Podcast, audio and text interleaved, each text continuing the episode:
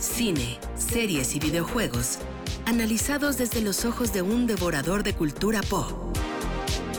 Jueves de Palomitas con Julio César Lanzagorta en Trion Live. Bueno, pues ya lo escucharon. Está con nosotros como cada jueves Julio César Lanzagorta para hablar de, pues de eso que es el entretenimiento, ¿verdad? ¿Cómo estás, Julio?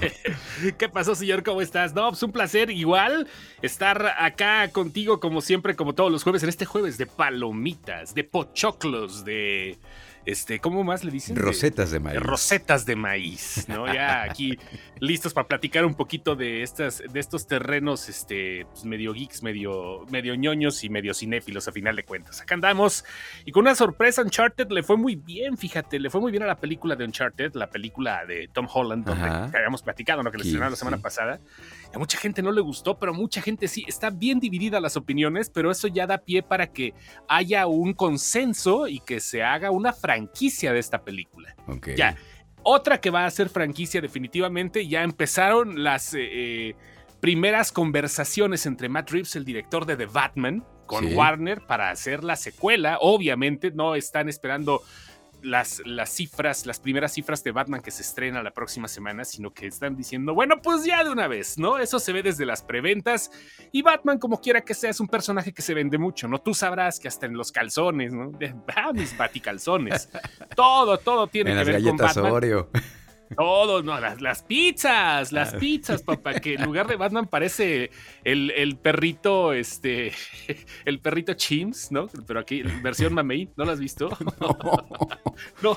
no, no, las has visto. Te lo mando. No, no, no, si hay pizzas, no, cañón, ¿eh? Cañón, cañón, cañón. Pero vaya, este, eh, bueno, así es este asunto. Y afortunadamente vienen nuevas versiones de las eh, películas, quiere decir que la gente está yendo al cine otra vez. Repetimos esto, las cosas van a ser diferentes porque la pandemia cambió todo. Ahora se van a ver grandes producciones, se van a ver producciones que todo el mundo pensaba que este, eh, quizás este, iban a ser más prolíficas, no van a ser menos producciones quizás muy caras a lo mejor las que van a salir en cine, pero eso va a cambiar por completo la vista, la, vista de entretenimiento de todas las personas, a fin de cuentas. Ok, muy bien.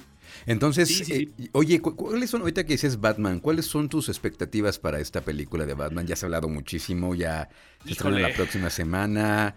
¿Qué vendrá? Creo que Batman, una de las cosas que ha tenido, una de las ventajas que ha tenido es que presentan a un Batman diferente cada vez que hacen una película o una serie todo lo, a lo mejor todo el mundo conocía a Batman en televisión y en, este, eh, en, todos, eh, en todos lados, eh, por lo mismo de que salió en los 60, ¿no? O sea, la gente conocía a Batman de los 60. La gente en, todo el mundo lo empezó a conocer por el por eso.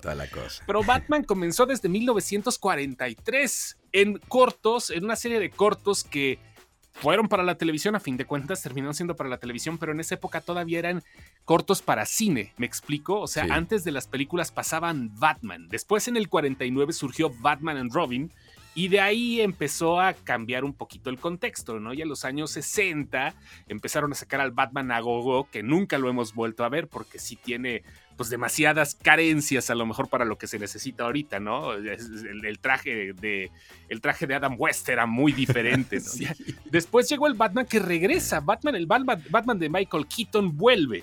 Vuelve, vuelve. Este, y, uh, y creo que lo mejor del caso es que eh, se quedó como una parte importante también de la cultura pop y por eso mismo es que estará de vuelta ahora con The Flash y con Batgirl y se supone que va a ser el mentor de la nueva Liga de la Justicia, el Batman de Michael Keaton. Después llegó el Batman de Christian Bale, que a mucha gente le gustó mucho el show que hubo con este con Christopher Nolan y sus películas. Luego ya sabes que vino el Batman de Ben Affleck muy muy sacado de onda para muchas otras personas, ¿no? Pasó de este, noche ese Batman, ¿no? No, a mí me encantó. Creo que ha sido la mejor interpretación ¿Ah, de Batman. Para mí, sí, la neta, ¿eh? Para mí. ¿eh? La gente va a decir, ah, mira qué tipo tan orate, pero no importa, ¿no? A mí me gustó mucho el Batman, el Batman de este. De, ben, Affleck. Sí, y ahora bueno, vamos a ver a Robert Pattinson que tiene el gran problema que Kristen Stewart, su compañera de viaje en Crepúsculo, que todo el mundo piensa que va a ser un Batman con brillitos, ¿no? O sea, por ahí va el asunto. Todo el mundo piensa que iba a ser el Batman con brillitos y todo eso. Y pues no, la neta no. Es un Batman que, que se espera más detectivesco. Es un Batman que se espera más. Este más oscuro quizás, ¿no? Porque aquí es un Batman violento sin, sin matar, ¿no? Que ya Batman mataba en las últimas películas, pero bueno, siempre ha matado, ¿no? Siempre se ha echado, nada más que un personaje secundario si no cuentan, ¿no? Son los payasos que atropellan, los que les echa la bomba, ¿no? Los pero, secuaces. Batman siempre ha matado. Los secuaces, los compinches, los fascinerosos, ¿no? Todos esos. Y, este, y ahora, pues Batman va a ser un Batman más detective. Esa faceta no se había visto en cine y yo creo que va a jalar bastante bien. ¿eh? No, quizás no va a romper el récord de Spider-Man, no va a ser un Batman lo suficientemente atractivo para muchos, porque es una película que costó menos de lo que costaban las otras. Nada más le metieron 100 millones de dólares. Y este, pues por ahí va, ¿no? A lo mejor la fuerza va a estar en el guion también, ¿no? la fuerza va a estar en el guion. La próxima semana ya vamos a platicar porque la voy a ver antes. Voy a ver un poquito antes Batman. Pero ya vamos a poder platicar ya desde el jueves de esta película. Para ver qué onda. Y a ver qué me pareció. Y, además trae, este, trae, esta esencia también de thriller psicológico, de, de, pues eh, todos los miedos, toda la parte oscura del personaje también, ¿no? Sí, sí, sí, sí, trae este, todo ese aspecto que se nota en ciertas narrativas con los Batman anteriores, pero creo que ahorita más que suficiente decir que el, el, show, el Show va por un lado más eh, anexado a, la época que estamos viviendo ahorita y que va a expandirse porque vienen series también de HBO de Batman. Viene una serie de James Gordon, del comisionado Gordon. Viene. Este viene otra serie del, pingüino que se va directamente al pingüino de Colin Farrell, donde nos van a hablar acerca de por qué se volvió un capo de la mafia, ¿no? O sea, viene para expandirse fuerte y para contar muchas historias alrededor de Gótica, que eso no había pasado, fíjate, más que con la serie de Gotham, pero ahora sí en un canon de un bativerso, porque este Batman no está en el multiverso de DC. Este es diferente. Este se cuece aparte. Muy bien.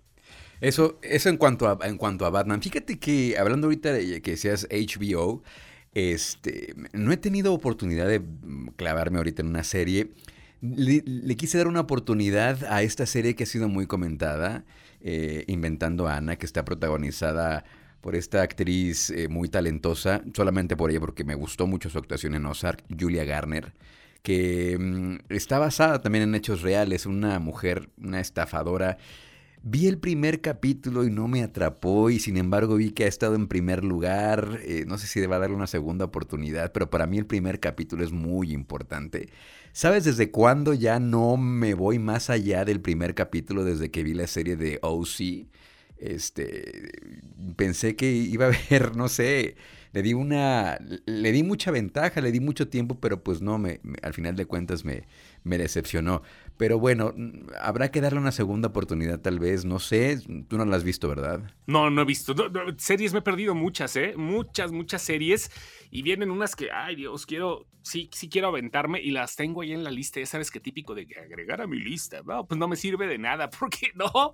O me quedo de dos capítulos de una serie que quiero ver o solamente me clavo con las series que sé que me van a gustar como Peacemaker, o sea, pero, pero aún así entiendo, entiendo la, la, necesidad, por eso también muchas cosas se están convirtiendo en series de televisión. Sí, y, entonces pues ya, no sé, voy a, voy a eh, evaluar nuevamente porque no sé si le dé una segunda oportunidad, a mí se me hizo muy lenta, vi el primer capítulo y no pasó nada, nada relevante.